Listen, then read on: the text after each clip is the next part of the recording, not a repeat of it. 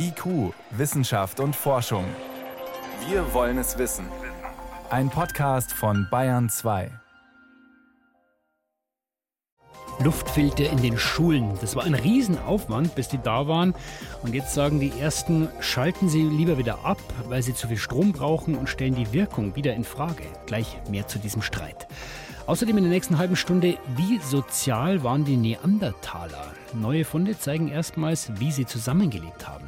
Und wenn Frauen ihre sportliche Leistung steigern wollen, dann sollten sie eins auf keinen Fall tun. So trainieren wie die Männer. Wissenschaft auf Bayern 2 entdecken. Heute mit Stefan Geier. Nach langem Hin und Her stehen inzwischen in vielen Klassenzimmern Luftfilter als Waffe gegen Corona. Die Anschaffung war ja ziemlich zäh und auch teuer. Jetzt sind sie aber da und prompt stellen die ersten sie wieder in Frage. In Augsburg, da kocht dieser Konflikt jetzt besonders hoch, denn Vertreter der Stadt fordern laut Augsburger Allgemeinen Zeitung Luftfilter in den Klassenzimmern aus. Die sind uns zu teuer, weil sie so viel Strom fressen und außerdem bringen sie eh nichts. Der bayerische Bildungsminister und auch der Gesundheitsminister, die halten dagegen, die sagen Luftfilter an, die helfen uns beim Kampf gegen das Virus. Und da werden dann plötzlich unterschiedlichste wissenschaftliche Studien in den Ring geworfen, wie effektiv jetzt diese Luftfilter überhaupt sind. Das wollen wir uns genauer anschauen und einordnen mit meinem Kollegen Sven Kästner. Sven, gibt es doch wissenschaftliche Zweifel an diesen Geräten? Also so pauschal auf jeden Fall nicht. Den Medien ist zu nehmen, dass die Stadtverwaltung in Augsburg konkret auf Studien der Unis Stuttgart und Bonn verweist. Letzteres zumindest muss eine Verwechslung sein, denn ich habe mit der Uni Bonn gesprochen und die sagen, dass sie die Geräte gar nicht untersucht haben. Okay. Die Uni Stuttgart allerdings, die hat das getan und zwar im vergangenen Jahr. Und was haben die Forschenden dann wirklich untersucht? Ja, sie haben damals im Auftrag der Stadt Stuttgart äh, in zehn Schulen die Raumluft vermessen, eben mit Blick auf Corona. Und das Ganze haben sie getan bei unterschiedlichen Arten der Luftaufbereitung, sage ich jetzt mal. Also vom kurzen Lüften mit offenem Fenster in unterschiedlichen Abständen bis eben hin zum Einsatz der Luftfiltergeräte. Also, also die haben zum einen nach 10 oder 20 Minuten mal kurz das Fenster aufgemacht oder eben einfach diesen mobilen Luftreiniger eingeschaltet. Genau. Oder eben auch eine Kombination aus beiden. Und was hat dann die sauberste Luft produziert? Ja, die wenigsten Partikel waren in der Luft, wenn eben beides gemacht wurde. Also wenn der Luftfilter lief und zusätzlich zusätzlich ab und zu die Fenster geöffnet wurden. Aber auch wenn nur der Luftfilter lief, und das ist erstaunlich angesichts der Augsburger Aussagen, also wenn nur der Luftfilter lief, dann waren die Werte immer noch deutlich besser, als wenn man eben nur stoßweise gelüftet hat. Wenig wirksam dagegen war die dauerhafte Lüftung über gekippte Fenster.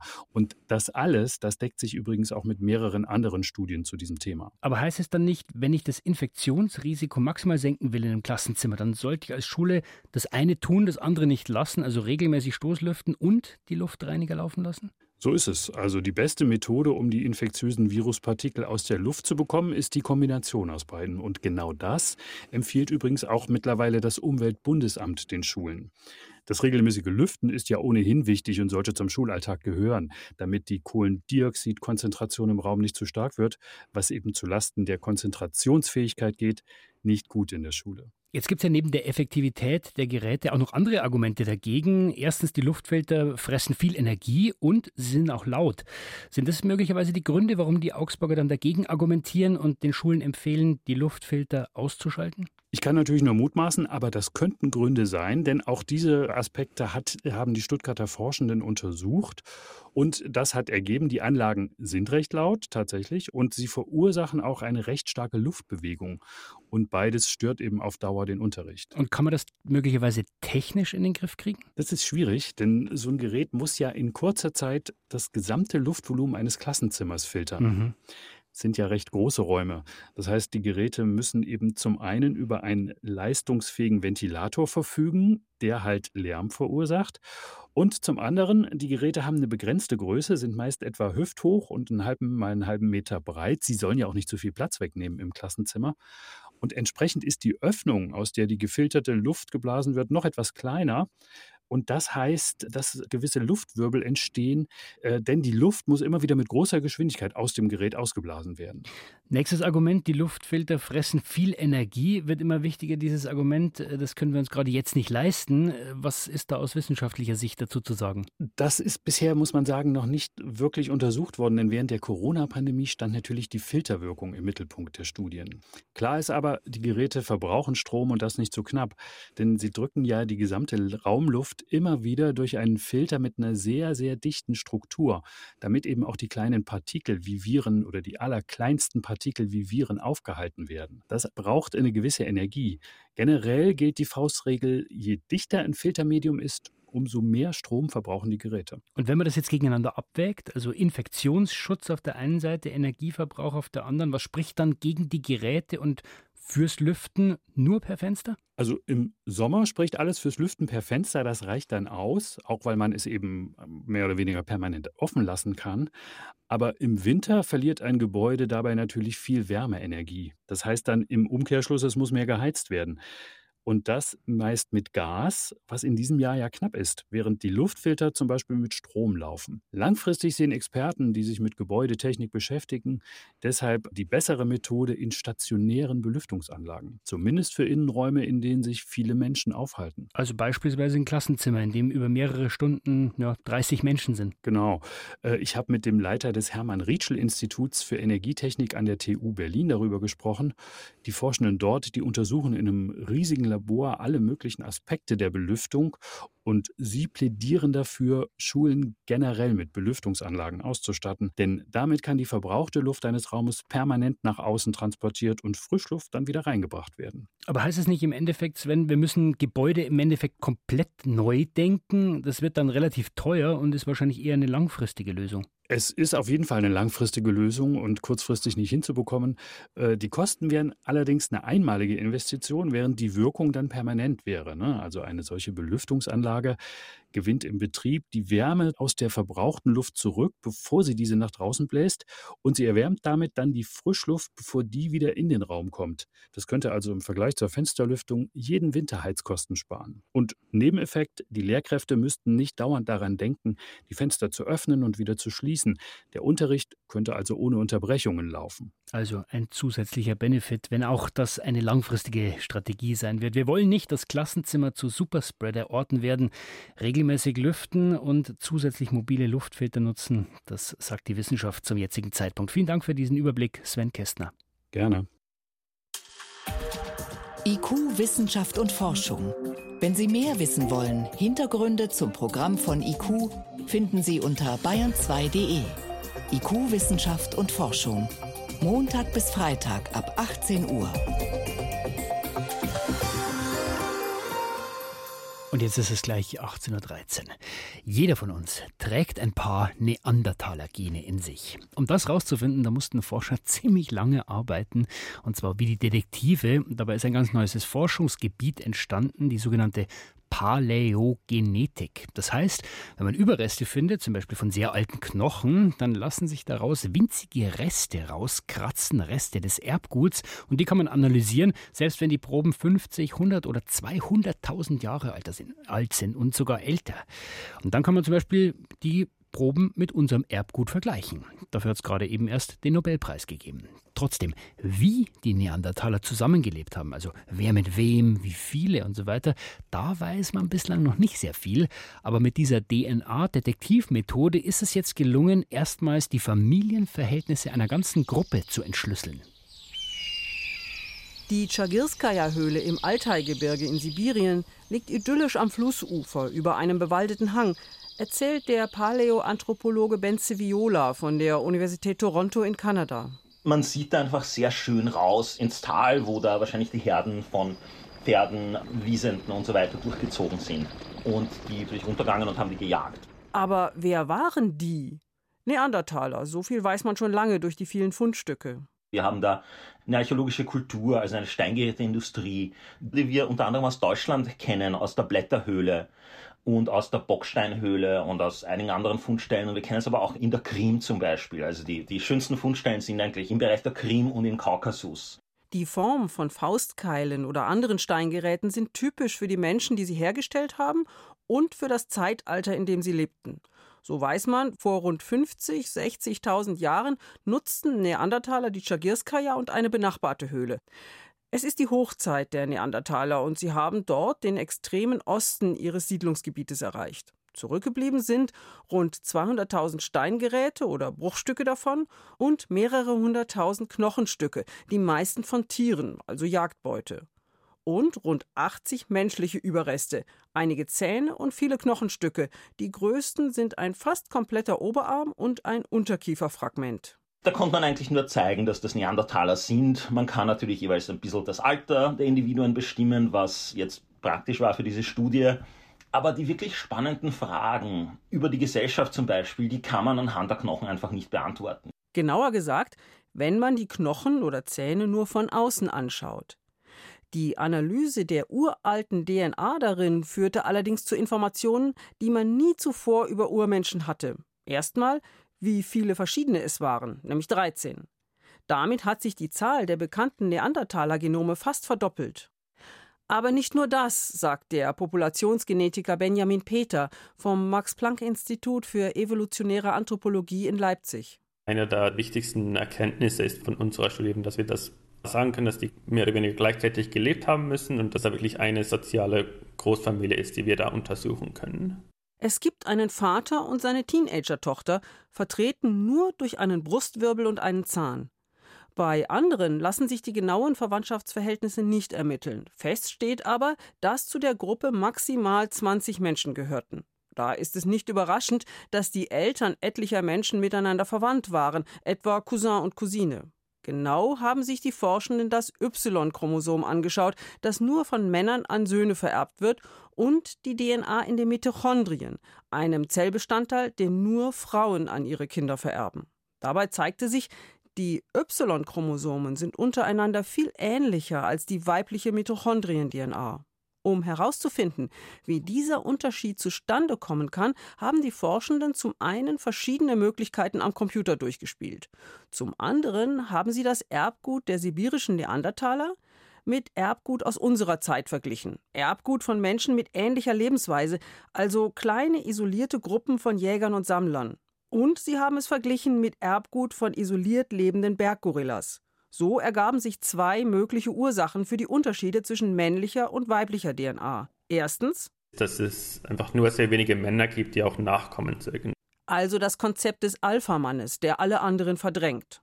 Und zweitens, dass eine Mehrheit der Frauen irgendwann zu einer anderen Gruppe oder zu einem anderen Stamm gezogen sein muss, während die Männer mehrheitlich da blieben, wo sie aufgewachsen sind. Ein Konzept, das man über die Jahrzehntausende bis heute von ganz verschiedenen Bevölkerungsgruppen kennt. Die DNA-Analyse der sibirischen Neandertaler zeigt einen ersten Schnappschuss auf ihr Sozial- und Familienleben.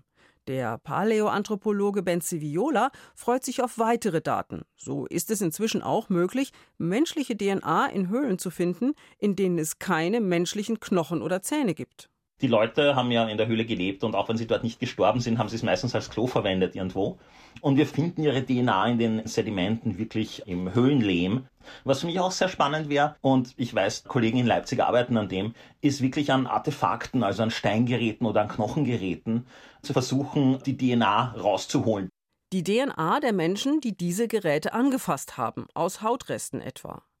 Die Forschenden müssen allerdings viele hundert Werkzeuge oder Lehmproben analysieren, bis sie einmal DNA finden. Wenn das gelingt, lassen sich Wanderungsbewegungen nachvollziehen und damit vielleicht auch, aus welcher Gegend die zugewanderten Frauen stammten. Die DNA-Analytik eröffnet der Paläoanthropologie völlig neue Perspektiven.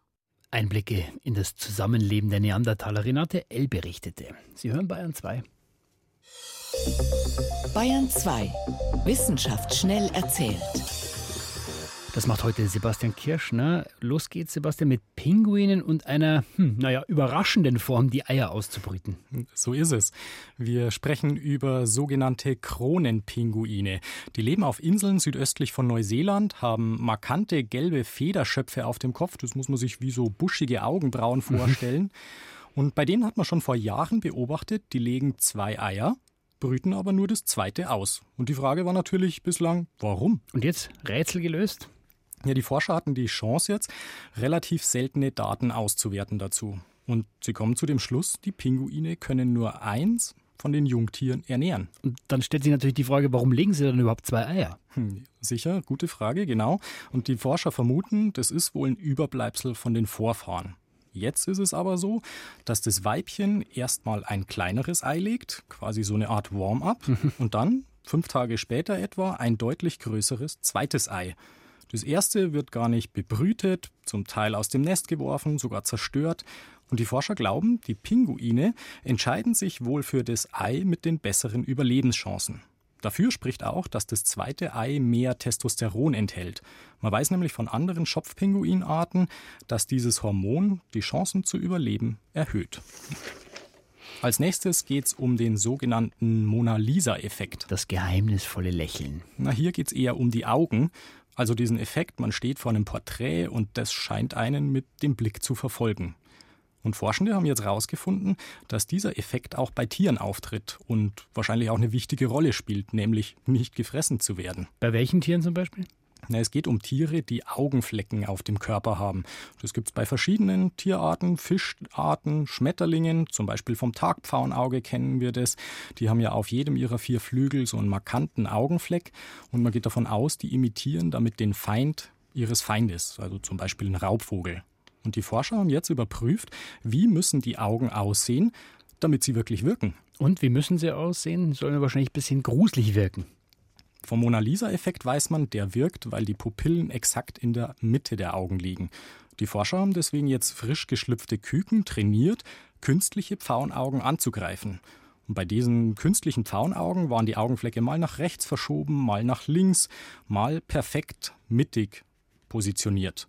Und die Küken haben am vorsichtig, vorsichtigsten die Augen, Pfauenaugen angegriffen, bei denen die Augenflecke perfekt mittig gesessen sind. Die fühlten sich wohl immer vom Feind angeschaut. Und das mögen sie nicht, die Hühner. Die wollen vom, beim Angriff nicht beobachtet werden. Hm. Okay. Zum Schluss geht es um einen antiken Sternenkatalog. Den hat man schon seit Jahrhunderten gesucht und jetzt haben die Forscher Teile davon offenbar endlich gefunden. Und was ist an dem so besonders? Na, es geht um eine Himmelskartierung des griechischen Astronomen Hipparchos aus der Zeit um 130 vor Christus. Der gilt so als der Vater der wissenschaftlichen Astronomie. Damals hat man dann angefangen, den Himmel zu vermessen, statt ihn nur zu beschreiben. Und das Besondere ist jetzt, der Katalog soll der erste umfassende Sternenkatalog der Antike sein. Er ist oft erwähnt worden, zitiert worden, galt aber eben bislang als verschollen. Und wie ist man jetzt draufgestoßen? Per Zufall. Auf einem mittelalterlichen Pergament aus Ägypten hat man da was entdeckt.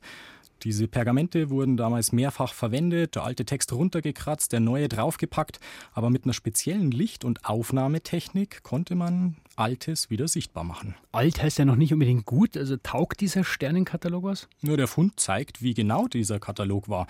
Die Koordinaten waren bis auf ein Grad genau.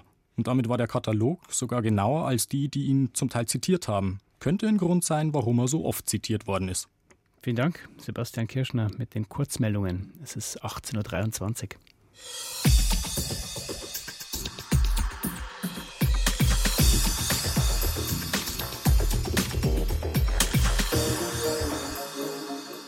Jetzt, wo es wieder kälter wird, da denkt sich der ein oder die andere, hm, vielleicht mal wieder ein bisschen mehr Sport machen. Wäre doch gut gesund, diesmal vielleicht sogar vor Weihnachten und vielleicht ja sogar mal einen richtigen Trainingsplan erstellen.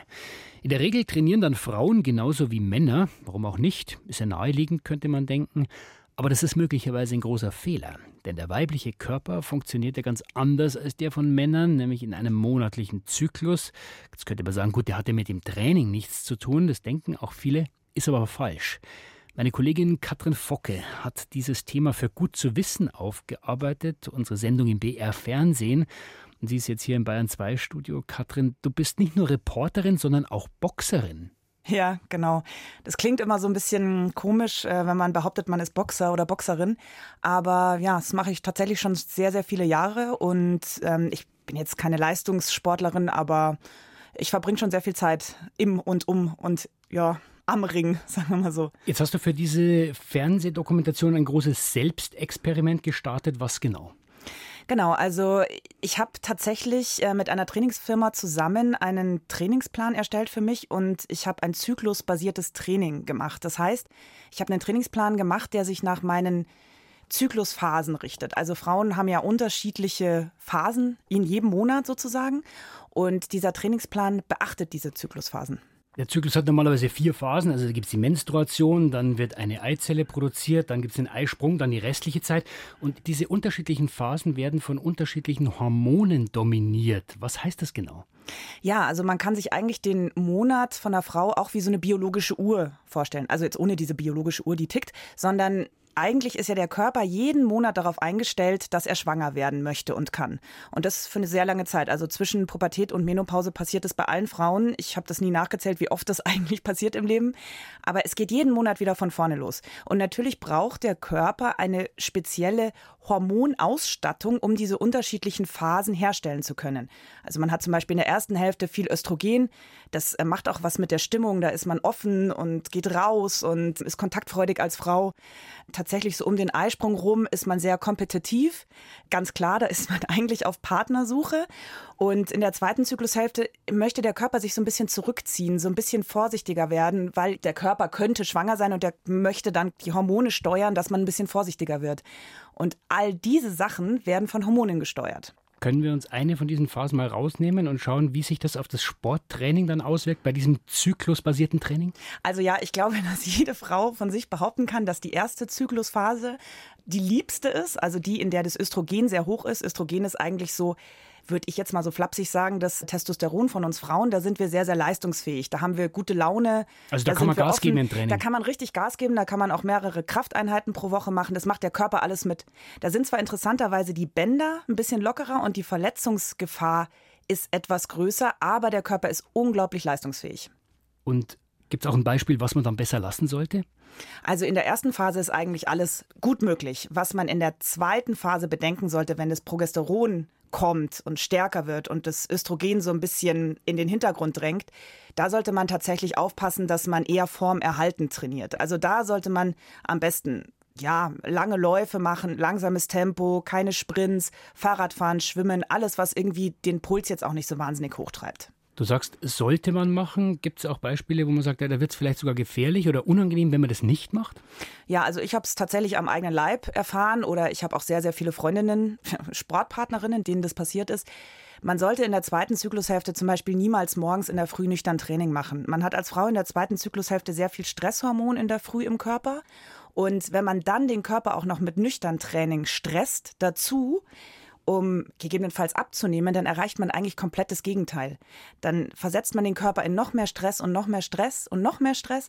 Und eigentlich, wenn der Körper dann irgendwann mal was zu essen abbekommt, dann speichert er das, dann lagert er es ein, weil er sich denkt, oh Gott, ich bin in irgendeiner Mangelsituation, ich muss jetzt auf jeden Fall Vorräte anlegen, weil wir sind ja vielleicht schwanger. Genau, und das sind so Momente, die sollte man möglichst umgehen. Jetzt ist ja der weibliche Zyklus keine wirklich neue Erkenntnis. Trotzdem, warum gibt es so wenig Forschung auf diesem Gebiet? Also ich kann mir das auch nicht wirklich erklären. Ich habe mit zwei Forscherinnen aus Frankfurt gedreht und auch gesprochen und die haben ein Forschungsprojekt gemacht, ähm, in dem sie zwei Gruppen von Frauen quasi einmal mit und einmal gegen den Zyklus haben trainieren lassen und das dann verglichen haben. Und die haben tatsächlich aus ihren Erfahrungen berichtet, dass es einfach wahnsinnig kompliziert ist. Also man muss ja auch erstmal eine Gruppe an Frauen, die irgendwie zusammenpasst, die einen natürlichen Zyklus hat, erstmal Frauen finden, die überhaupt gar nicht hormonell verhüten. Und dann funktioniert tatsächlich jeder Zyklus von jeder Frau doch ein bisschen anders. Und deswegen sind, glaube ich, Forschungsprojekte so wahnsinnig kompliziert. Und vielleicht fehlt auch irgendwie so ein bisschen das Interesse, weil wir Frauen einfach auch nicht so gerne über unseren Zyklus reden und das in der Gesellschaft eigentlich auch nicht so ein großes Thema ist. Also gibt es auf jeden Fall noch Nachholbedarf. Hat sich dein Training nach dieser Recherche, nach diesem Selbstexperiment verändert? Auf jeden Fall. Also ich denke jetzt einfach meinen Zyklus mit und brech Trainings nicht mehr einfach übers Knie. Also wir haben gelernt, Frauen sollten auf jeden Fall anders trainieren als Männer. Macht einen Riesenunterschied, wenn man auf den Zyklus Rücksicht nimmt und man kann sich auch eine Menge Ärger ersparen. Vielen Dank, Katrin Frocke. Sehr gerne. Und wenn Sie das ganze Selbstexperiment sehen wollen, morgen Abend um 19 Uhr läuft der Film im BR Fernsehen und natürlich jederzeit in der ARD Mediathek unter Gut zu wissen. Und soweit war es das von IQ-Team für heute. Stefan Geier war Mikrofon. Gleich ist halb sieben, Zeit für Radio Mikro. Katrin Waldenburg ist schon da. Katrin, was habt ihr vor? Wir machen heute mal wieder Best bestes Radio, so wie es sein soll. Und zwar gibt es bei uns nichts zu sehen, aber dafür ganz viel zu hören. Dann sperren, ja, dann sperren wir die Ohren auf jeden Fall weiter, ganz weit auf. Ja, gell, du bist jetzt schon überrascht. Ja. Mhm.